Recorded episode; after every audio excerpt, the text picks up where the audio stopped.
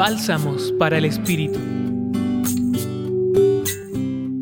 Hoy el Evangelio tomado de Marcos I, del 21 al 28, narra que Jesús, estando en Cafarnaúm, entró a la sinagoga para enseñar. Allí, un hombre poseído por un espíritu inmundo le gritaba.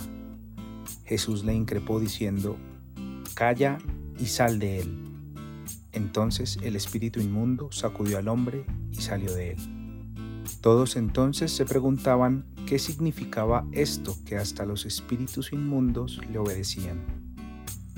Recordamos aquí cómo Jesús enseñaba con su propia autoridad, con la certeza de ser consagrado de Dios. Por su parte, los escribas enseñaban desde lo que otros habían dicho o escrito. Jesús confrontaba el mal con certeza y confianza, venciendo lo que es contrario a Dios. Muchas veces nos sentimos con angustia, sin claridad, en derrota, sin luz, como que no tenemos ánimo, con desaliento. Y además tratamos equivocada e irrespetuosamente a los demás. Pareciera allí que el mal triunfa.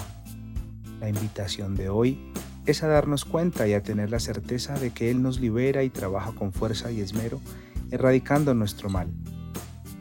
Dejémonos llenar de su amor, de su poder, su compasión, su protección y su actuar en lo profundo de nuestro interior, siempre presente, dándonos esperanza, fe y empeño. Así, enfrentaremos con valentía todas aquellas situaciones que nos deshumanizan y llevaremos más y mejor nuestra preparación para multiplicar las buenas noticias de su presencia a quienes se sientan oprimidos y vencidos.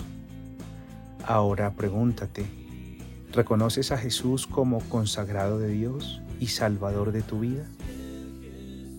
Compartió contigo Gustavo Adolfo Espinel Barreto para el Centro Pastoral San Francisco Javier de la Pontificia Universidad Javeriana. Escucha los bálsamos cada día entrando a la página web del Centro Pastoral y a javerianaestereo.com.